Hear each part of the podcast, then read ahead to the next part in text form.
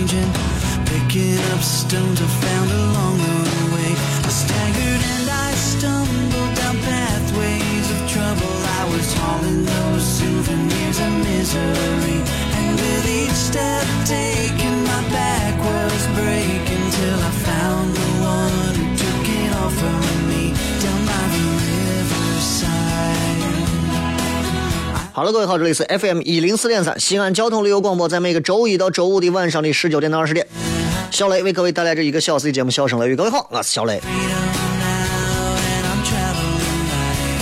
咋说呢？这个。呃，礼拜五啊，咱是全程互动，所以这一个小时的时间，咱们主要是以跟各位的互动为主，来根据各位的话题，然后咱们在节目上进行一些有趣的呃评述啊、呃闲聊啊等等都可以。所以各位，如果此时此刻你有哪些困扰、哪些烦恼、哪些问题、哪些生殖健康医院都帮助你解决不了的难言之隐，欢迎啊，欢迎你自己想办法找老中医治吧，你不要信我，我不知道。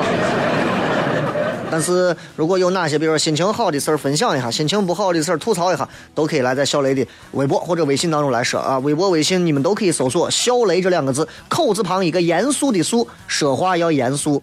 雨天雷，雷锋的雷啊！你看，我是一个人品很好、说话很严肃的一个人。所以这档节目的名字叫做“笑声雷雨”啊，顾名思义，笑雷的声音和笑雷的言语。啊，其实这这个这个节这个，这是我认为其实全陕西最没有任何创意的这个节目的名称了，知道吧？相比很多其他频率，这个时间段正在你们听其他台，人家我节目名字一个个高大上的，一个个洋气的，对吧？人家主持人说话一个个都是啊，我跟你说啊，真的你不知道哦，真的，我前两天啊去坐那个 Cadillac 那个哇那个车，我告诉你，它的那个一六最新款呐。咱不行，咱高大上不起来，咱跟别人骗，对吧？你知道我说西安话说时间久了，会给别人造成一个很，就很诡异的一个印象，会有这种效果。比方说，如果我是一个某音乐台或者是某汽车台的一个时尚主播，别人一见我，呀，小雷呀，我就喜欢你。OK，谢谢啊，谢谢。哇，我能不能和你签个名呢？你看人家都会变得很洋气，你知道吧？现在不管谁跟我说话，见面之后没有人跟我拿普通话说话，是吧？就是外地的、四川的、河南的、山东的、广东的，见我都自动调到陕西味儿。你把我做哎，啊，我上回碰见个四川的，说哎，这个这个老板是人家是四川的啊，四川的那个都江堰味儿的，哎，都江堰人啊，人家啊也是常听你节目，哎呀。刚开始是川普，哇！我天天听你的节目啊，哇，那是好听呐，真的是好听呐！我最爱听你的节目，哇！你那个节目里面说的那个话，哇，美极很。所以从某一个程度来讲，其实方言是有方言的魅力的，方言能够拉近很多东西。但是其实我想把很多事情做好做大，我拿方言就很可怕，你知道吧？但是你要知道，无论任何时候，陕西话、陕西方言、西安话，它都是我们所有三秦儿女的瑰宝，这是我们绝对不能把它丢掉的东西。现在多少年轻娃还愿意说这西安话？没有了。很多人说小雷，你能说普通话的脱口秀吗？当然可以，对吧？但是我怕你不舒服，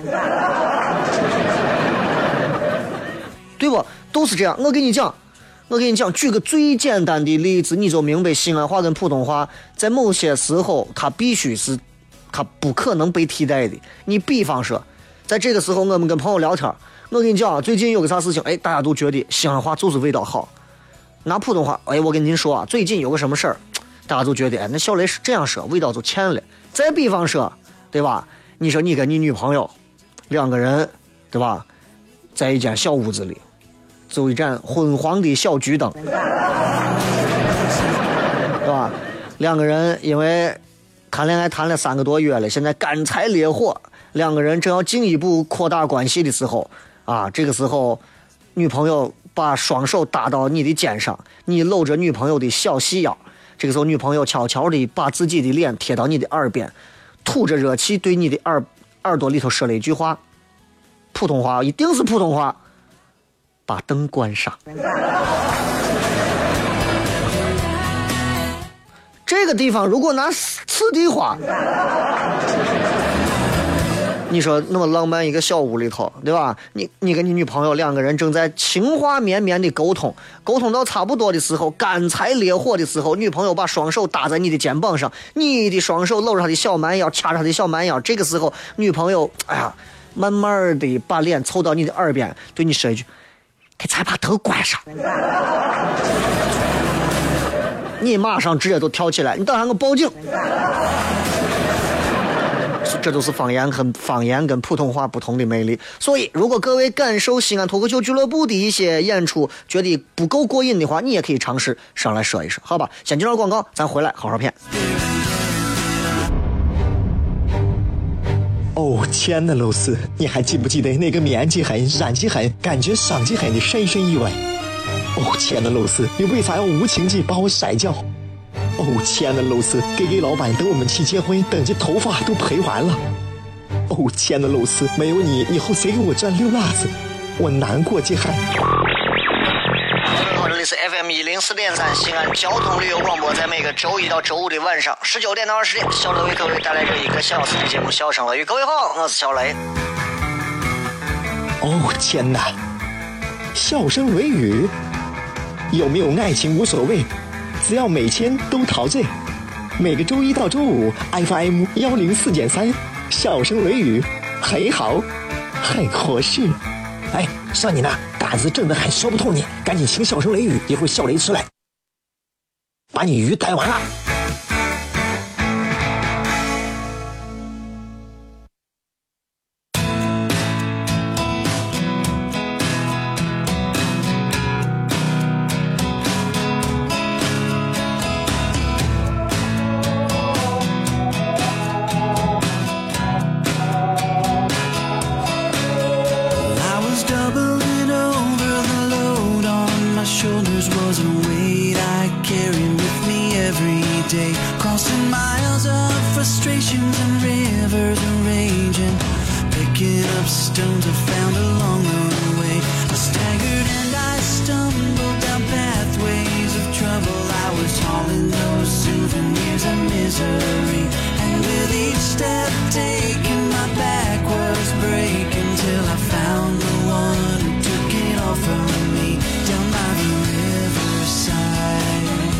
欢迎各位继续回来，这里是笑声雷雨，各位好，我是小雷。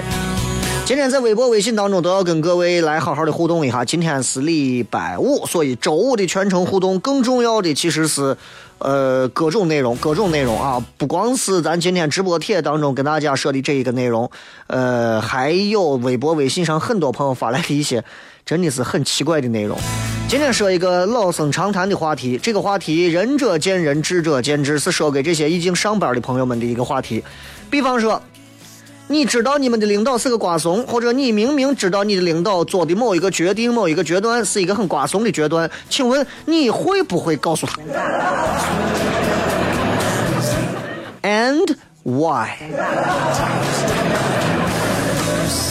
啊，就就这么简单个话题。其实，呃，仁者见仁，智者见智了，这个东西是吧？不好说，是吧？呃，微博上也有很多的朋友啊，也在说这个一些有趣的话题啊。有人一直在对于我那天的那个段子说的一个段子里面的某一句话一直在挑刺儿，说雷哥，你那天说的那个段子，今天天气啊，呃，天空晴朗，万里无云，蔚蓝的天空上漂浮着朵朵白云，你这矛盾吗？那是个段子。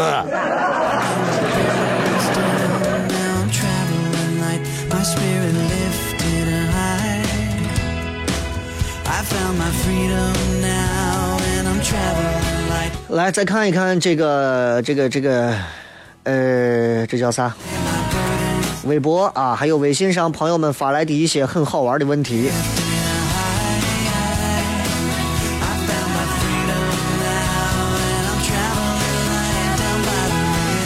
微信平台上这位说：“雷哥，你的朋友圈里头微商多不多？我特别想要知道，为啥现在的人们都想要去做微商？”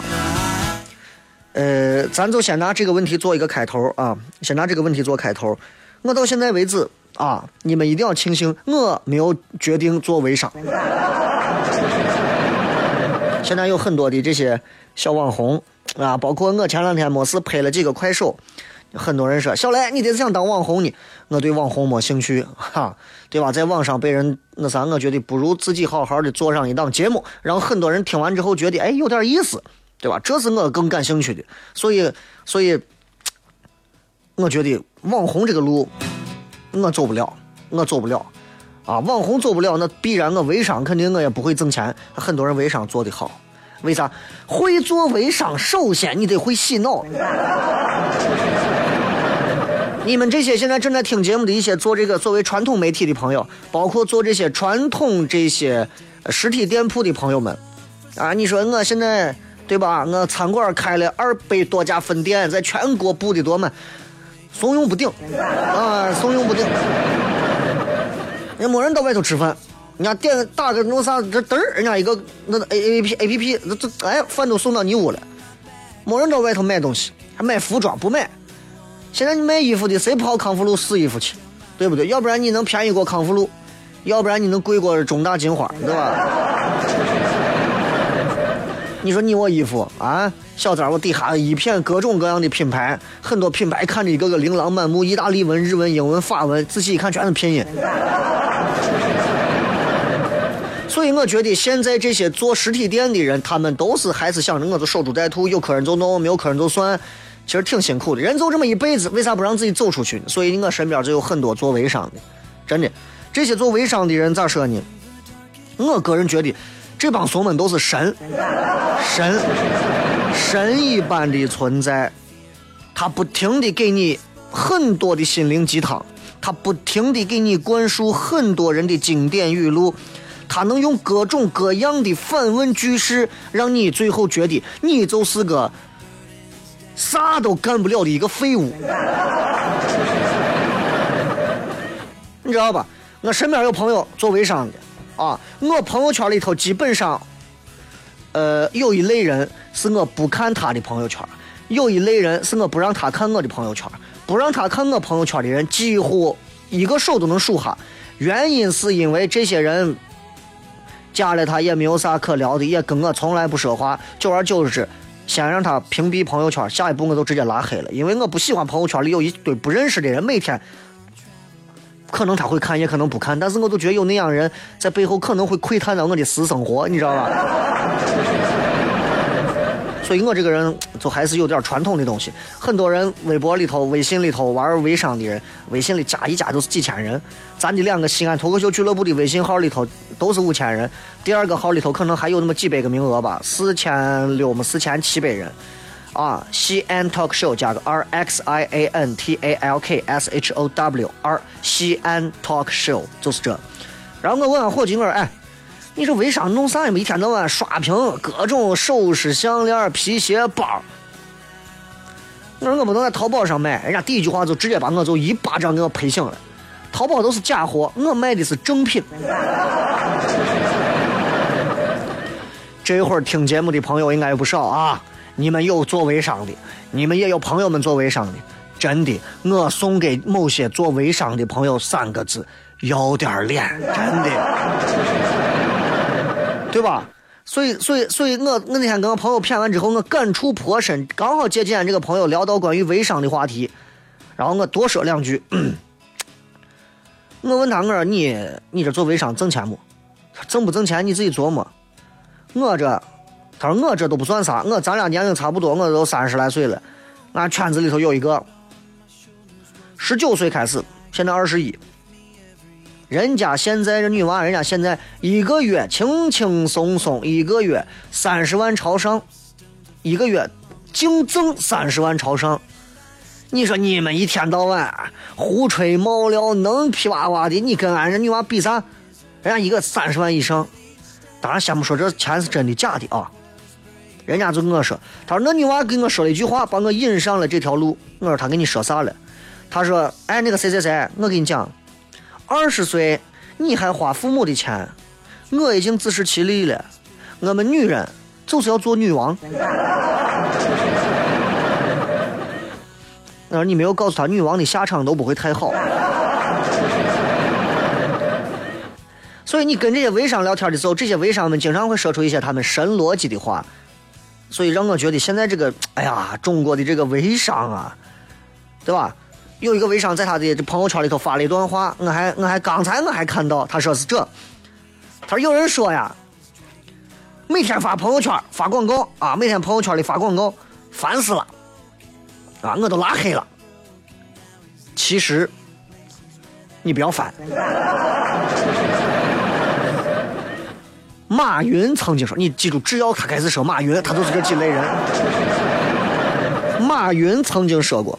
当你发现你的朋友圈卖的东西你还买不起的时候，你就该开始奋斗了。当你发现你朋友圈里卖的东西你都不认识的时候，你就该开始补课，对自己好一点了。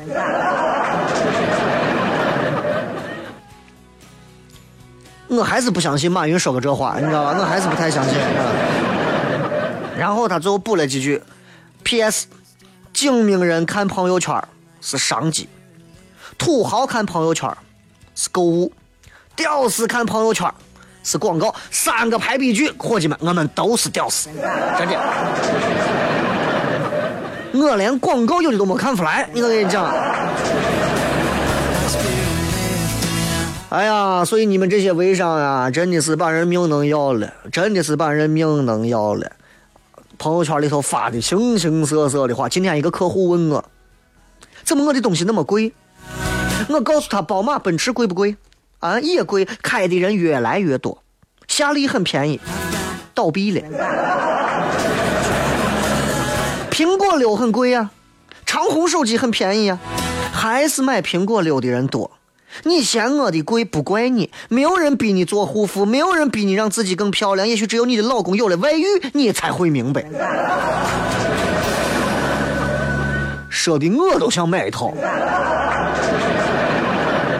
啊，我我真的我真的真的我都，就包括很多的这个，他们做微商的，他们习惯有一段时间，他们习惯干啥，把货都囤下来，不着急卖，然后才卖。然后这囤货按道理讲卖不出去是很可怕的。我就给他说：“我说那你们这微商得是还经常囤货呢？”他说：“对呀，那你看我现在怎么样？我不照样好好的？”伢跟我说了一句话，真的又把我脸扇了。小李，我明跟你说，你敢囤货吗？我说我不敢。他说我敢，所以我做到了。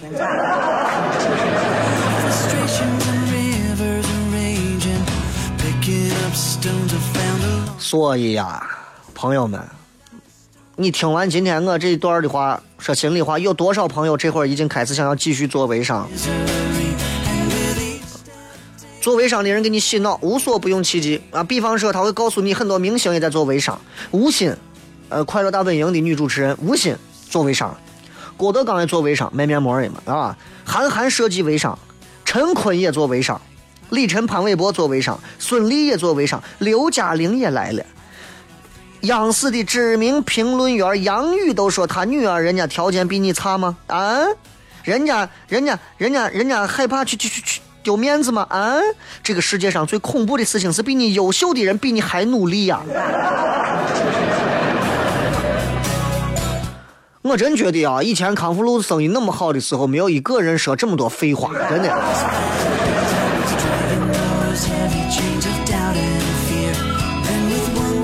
然后我后来问他，我说：“那你觉得像我这样做主持人，没事要每天要上节目，我能做微商吗？”小雷，你这是你这个年龄，真的我要好好给你洗个脑了啊！微商，微商不分职业，不管你是上班族、全职太太、在在校的学生，还是在外面弄啥的，只要你有梦想，Must be 一定可以。不要给我找理由。啊，说你没时间，啊，别人做的时候你在这观望，别人赚钱时候你思考呢，别人致富的时候你就火葬了。把我说的我都觉得我这个主持人这个职业，就让他应该都气死了，在那活啥呢？对不？哎呀，我都我都觉得对吧？哎呀，跟我一说，把我说的，所以微商这个东西，你问我到底啥叫微商，这就是我对微商的一些理解。当然，通过微信、微博这些东西，反正能把东西卖出去的人多吗？很多。但是归根结底，还能有多少朋友能够在微商的道路上挣到钱呢？我其实我不懂，所以我不敢多说，我只能把我所经历的跟大家随便说一说。微博、微信搜索“小雷”，休息一下，回来再骗。脱口而出的是秦人的腔调，信手拈来的是古城的熏陶，嬉笑怒骂的是幽默的味道，一冠子的是态度在闪耀。哎，拽啥文呢？听不懂，说话你得这么说。哎哎哎哎哎哎，今有个我的嘎嘎，张张张张张张有个叫衣服，西安，西安，每晚十九点，全球唯一档陕西方言娱乐脱口秀广播节目，就在 FM 一零四点三，它的名字是。笑声、雷玉，张景成脸。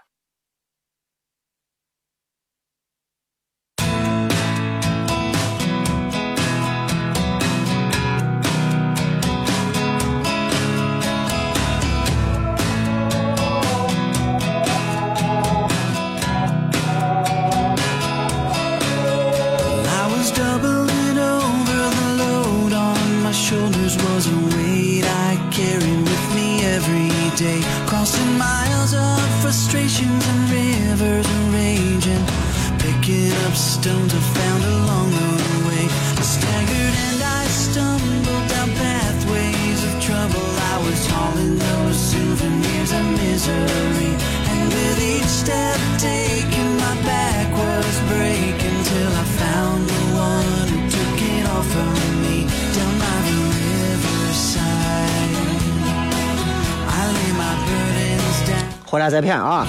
笑声雷雨，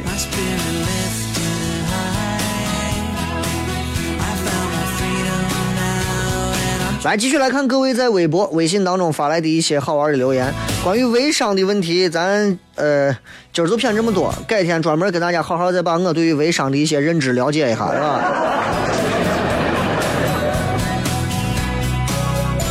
对，有这么一个，我必须要再给你补充一下，就是就是微商当中有人会举这么一个很经典的例子，他说：“你看，有的人二十七岁，他为啥他二十七岁？因为二十七岁是个坎儿。很多年轻娃上大学啊或者干啥一出来，二十七岁离他们还有四五年。有的人刚到或者刚过二十七岁是一个坎儿，所以他说，有的人二十七岁买宝马，有的人二十七岁发游戏，有的人三十岁存款八十万，有的人三十岁啊工作都没有。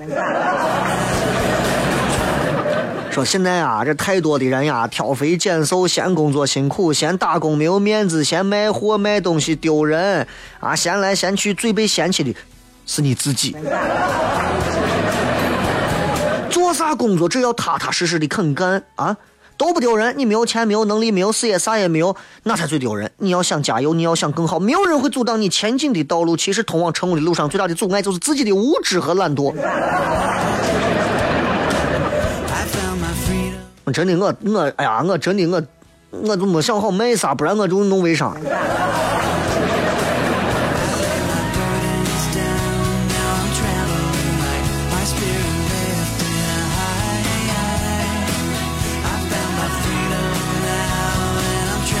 来，继续来看各位发来的一些好玩的留言。同样来看一看，先看微博吧。微博上头很多朋友啊聊的关于，如果你老板是个，你感觉他是个瓜怂啊，很 stupid，你会不会告诉他？新浪微博、微信公众平台搜索“小雷”啊，通过喜马拉雅可以重播，在苹果的 Podcast 播客上也可以直接搜到“笑声雷雨”的这个重播节目每一期。二杆子说：“我告诉我，我告诉我，操你！你叫我挂着，叫我挂着。问题是叫你刮着，如果老板一个月就给你还是发那么点钱，仍然没有打算给你多发钱，你就叫我刮着，那叫你饿着。”梦水萦绕说：“心情不好的时候啊，在冲动之下，我会告诉他。冲动之后，你就会后悔。哎，你个老板，老板，你这么做，你简直就是个瓜怂！你能这么做吗？老板，我给你跪下了，我错了。走路很快的说，哎，跟瓜怂没有道理可讲嘛。你要是你要知道啊，我们之所以这么说，说，哎，我们觉得你你你觉得你的领导是个瓜怂，但是实际情况是，也许在你的角度上，你会认为人家很瓜，而实际上在人家的角度上来看，人家可能做的是一个很精明的一个决定，所以这个东西你很难去非常客观的评价，对吧？哎呀，你看人家这个凯文啊，对领导永远都要捧。尤其是年纪大的领导，伙计一看以前都是摔跟头摔没了，我跟你说。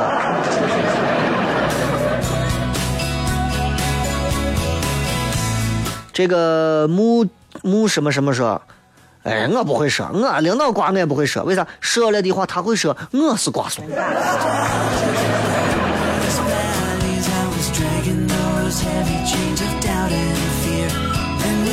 来，再看一看微信平台上啊，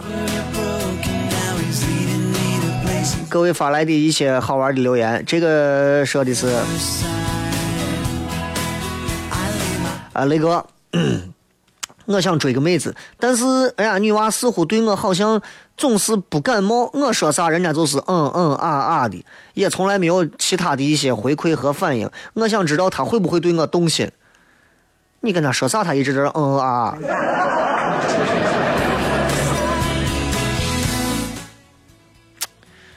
嗯，这么说吧，男人都觉得女人是女人心啊，就海底针，对吧？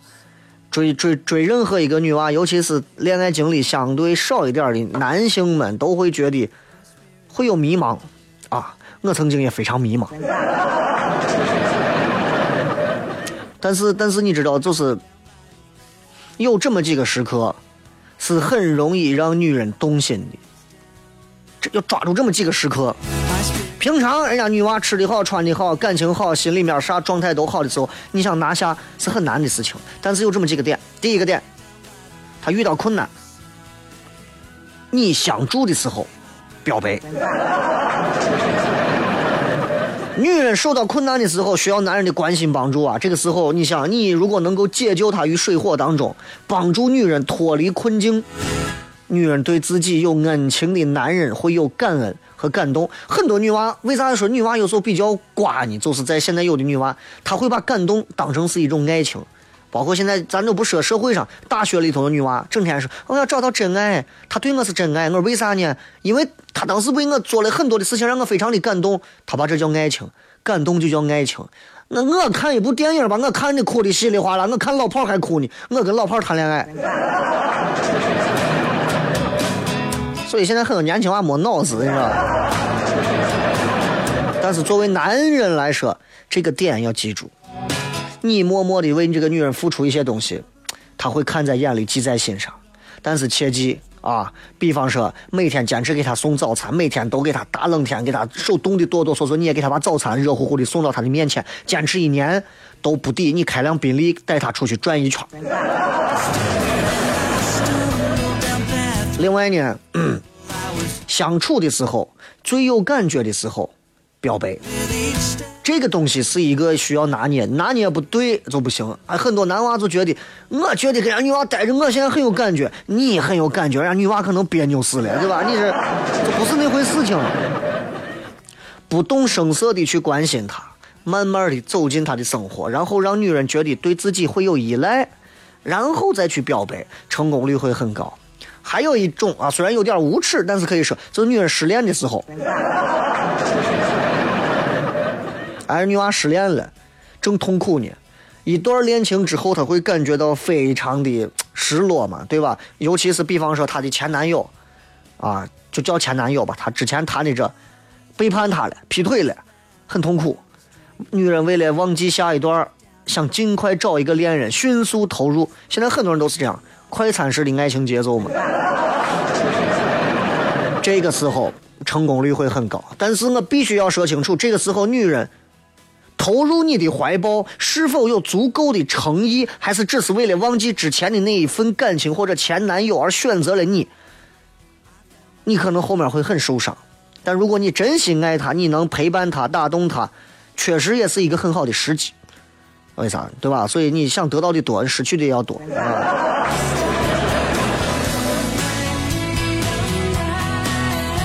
哎，我觉得我挺不容易。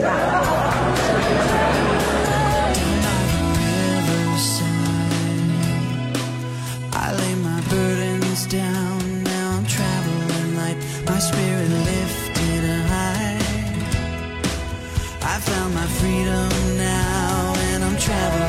来，再来看各位发来的微博上的一些留言啊。二百五的天涯说：“我不说，但是辞职的时候我会指着他说，你就是个瓜怂，我本来也是个瓜怂，跟着你以后我都成了瓜怂。”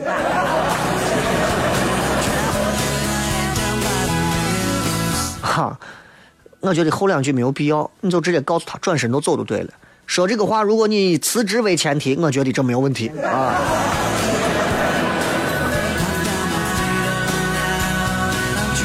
不爱穿牛仔裤的说不会，我才不会说。领导都瓜怂，我本来来这能来这公司，我证明我也瓜。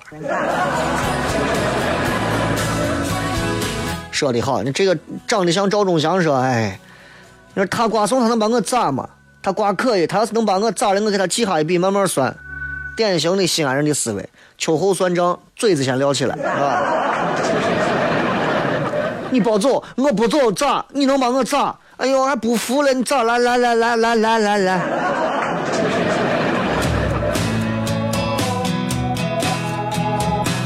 小嗓门说：“无论以后会不会离职，都不会告诉。在职的时候就看着他刮，他的领导会收拾他；离职了也给自己留条后路，指不定哪天还得再会。”所以你看，其实这么一个很简单的问题，每一个人都会有不同的一种方式去处理它。这也就是为啥说职场是一门艺术。这也就是现在有职场有很多的这些所谓的职场导师、职场的一些这个专业的人士，经常给很多啊，就包括你看那朋友张弛，整天。所以我给你们说，当你的领导怎么怎么样，都在这边天天说我，你知道。没办法，一个人一个人一个行当嘛，对吧？这人家人家可能擅长这，但是底下你看坐了个年轻人都啊鼓掌，张老师说的好哇鼓掌，你看一派迷茫的眼神都是啊那种。我当年要早点听他的，我也现在也去做这种啊这种这种叫啥职业讲师，人生职业规划讲师。我跟你讲，我现在真的，我现在我现在在哥伦比亚买上十套房。说不定哪天我不做主持人了，我就转行，我就弄这呀。到时候你去看，底下上万人的演讲，小雷听小雷的演讲，帮助你年薪百万。文先生说：“哪个领导不是瓜怂？哪个员工不在下面撅领导？只不过是不想丢了饭碗而已，所以才一直会忍辱负重的受气上班。还有那个我得了一种啊，一上班就想睡觉的怪病，很痛苦。单位还是条件太好了啊！你要是现在，比如说是给你换一个岗位，你比如说你到外头看门，对吧？看门你还不让你看坐门房里头，你跟看门的我警犬换个位置。你还是觉得太暖和了，我跟你说。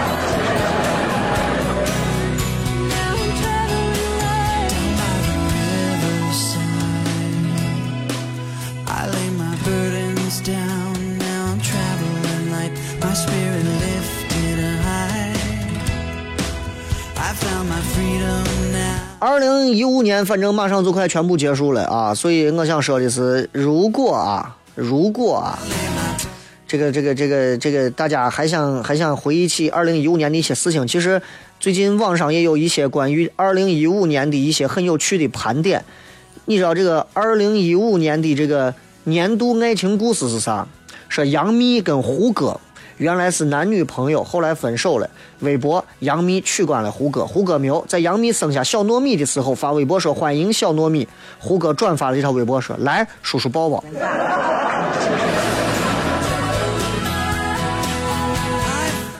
啊，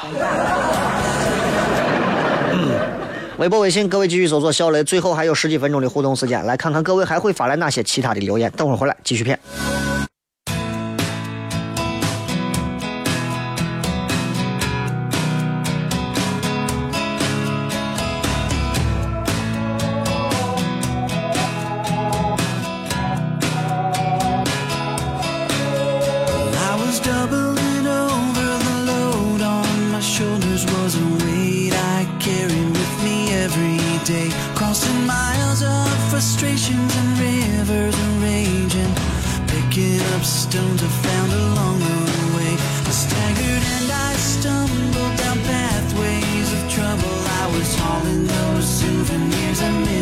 继续回来，笑声雷雨，各位好，我是小雷。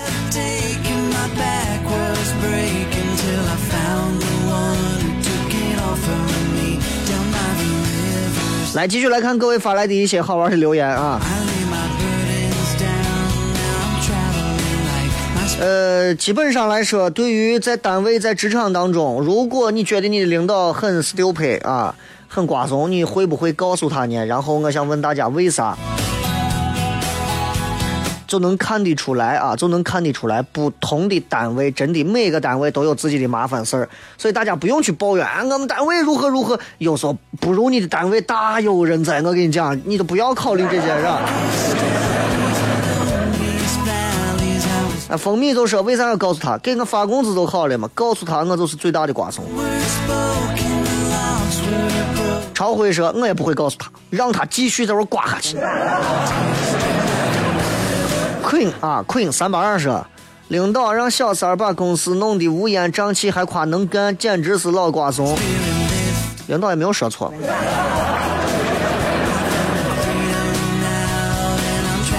小小强说，我不会告诉他，我会辞职换个工作。能做领导的瓜怂，估计我也改变不了他。这种人，我既然无力改变，那就选择远离，不然自己早晚也会成瓜怂的。你会发现，瓜怂是瓜怂。如果你觉得某个领导是瓜怂，但他的身边一定会有一帮子特别忠诚于他的人。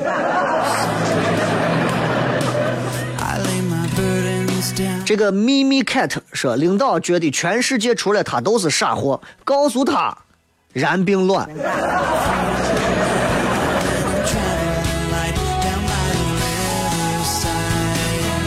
大多数人都觉得还是不要告诉他。其实要我说，我也我也不愿意。西安人的性格一定不告诉他。有一天，如果我告诉你，我就不会告诉你，我会用我的拳头告诉你。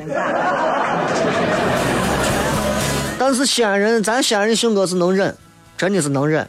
在岗位当中，在啥时候你把我惹一下，没有啥，就跟洪金宝说，为了生活我都能忍。但是你不能侮辱别的。西安人有原则，啊，你说你做一些愚蠢的决断、瓜怂的决定，哎，无所谓啊，我爱咋咋，随便随便，我不着我不着事，随他的便，都可以，对吧？但是问题就在于，问题就在于，这个这个，哎啊，哎，这个是是壮，领导是瓜怂，我不能说呀，但可以恶心他。所以你看西安人的性格就是这样子，其实事不关己，我高高挂起，对吧？这个唱支山歌说我不会，我最起码谨记我的职业道德，我心里骂他就是个瓜坎就够了，表面上还是微笑相迎。这是大多数的这些职场当中的人们都会这么做的事情，就是表面一套，底下一套。很多人觉得啊，这太虚伪了吧？我告诉你，不是虚伪，是有时候某些瓜怂你还惹不起，就是这样。伯乐说：“雷哥，你就适合做电台，你不适合上台面儿。瓜怂让我跟你说的，瓜怂的话你还传达，你也瓜。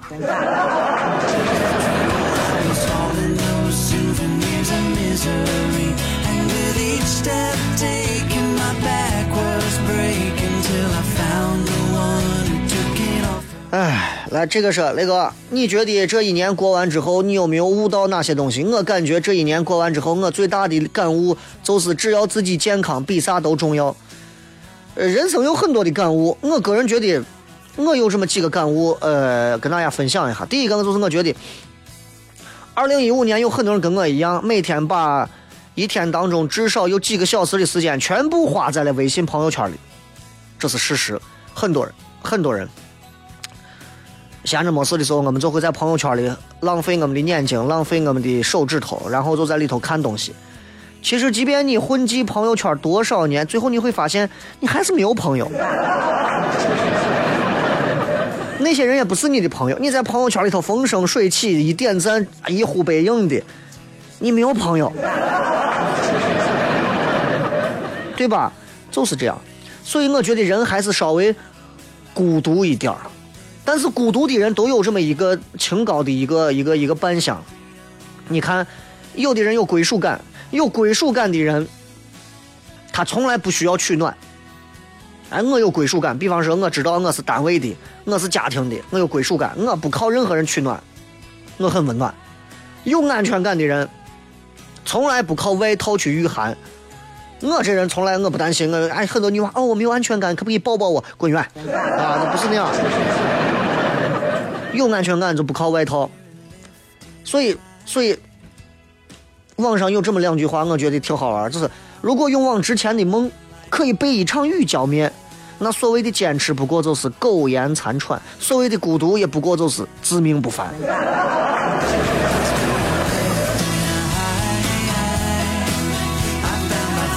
这个是雷哥，我今年二十六了，到现在还没有寻着女朋友，你说我的前途到底在哪里？愁啊！呃，在三十岁之前，我妈经常问我，以后你寻不着媳妇儿，啊，咋弄？以后寻着媳妇儿，你会不会不要你妈？我非常严肃的摇摇头，我说妈，你把我当成啥人了？我是那种能寻着媳妇儿的人吗？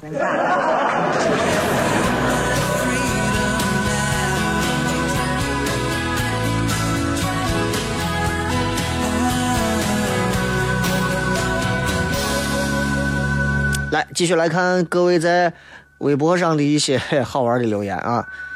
嗯嗯，这个这个，有有人还在问直播现在哪个频道几点？FM 一零四点三啊，笑声雷雨，晚上的周一到周五晚上的七点到八点。徐晨说：“二零一六最大的心愿就是把二零一五一五年吹过的牛全部实现了。”那怕是有点难。我觉得能实现一个，就相当了不得了。钱小新说，估计大多数人都不会告诉他，瓜怂一般做的事情都特别逗，大家可以留着当娱乐。其实，在任何一个地方，你都能遇到一些做事情确实让人都啼笑皆非的一些这个领导的一些做派，单位的总经理呀、部门的主管呀，啊，都都有都有。我以前也经历过，啊，确实现在想想都是一些笑柄，包括现在在圈里圈外都会流传着一些所谓的一些，其实咋说，就就挺瓜怂的一些这个言行举止。啊，但是跟大家说，就显得我这个人太肤浅了啊！我准备以后出本书，对吧？就就就包括你们经常能听到的呀，你们经常能看到的呀，并不是你们听到和看到的真实的样子。很多时候会很好玩啊，但是等我有一天退隐江湖的时候出本书。所以大多数情况下，如果你问我，如果我所在的单位，比方说公司啊、企业、呃事业单位，如果我的主管领导、主管部门的主管呃啥的，如果是个瓜怂，我会不会告诉他？我可以这么说：第一，我肯定不会告诉他。除了我的性格使然之外，我不太愿意跟人胡然这些事情，我怕麻烦之外，呃，很重要的一个原因是，我心中要有一杆秤，我知道这个东西值得还是不值得。人家一个月给我发两万块钱，天天要我陪着他这参加那些无聊的事情，天天要我看着和惯着和宽容着他的那些瓜怂的行径，我愿意。一个月你给我发一，你给我发一千五百块钱，你让我天天看着你，我瓜送行径，陪着你一块瓜，我凭啥陪你瓜？对吧？我举个最简单的例子，拿收入来做对比。很多人之所以能在某一些你忍不了的瓜送领导的手下继续坚持干，是因为他们知道某些东西值得，他们知道某些东西值得，于是你才会看到某一些人才能在你待不下去的地方坚持持之以恒的待下去，并不是他们真的咋，而是他们心里面也有一本很碎的账。另外一点，另外一点，我想说就是。韩寒的那个、那个、那个、那个、那叫啥？那个、那个、那个新拍的那个电影什么一一望无际，我忘了。韩寒拍那个电影叫啥？一路向西啊，不是。反正当中就说就说啊，这个计较对错是是碎娃的事情，成年人只看利弊，知道吧？好吧，今儿就骗这么多。最后时间送各位一首暖和的歌，让各位可以好好的暖和一下，也让各位能够在这样的一个周五的晚上，好好的享受一下啊、呃、音乐的魅力。最后啊，咱们就说的是一月二十号的卖票，应该是在下周一或者下周二，我会提前在节目以及微信、微博当中，呃，告诉大家的，一百二十个名额，一百二啊，所以就这样，等会儿回来，下周一再见。知心的没几个，而最关心的就是你。尤其在这些年后，分开的那么远，感情就更难说出口。回程的机票在手，也许明天就走，其实都可以更改的。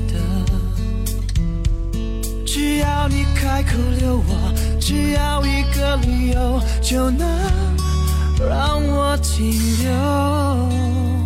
别太晚，别太乱，别太烦，告诉我有没有人让你取暖？谈情感，谈孤单，谈平凡，虽然所有相聚都可能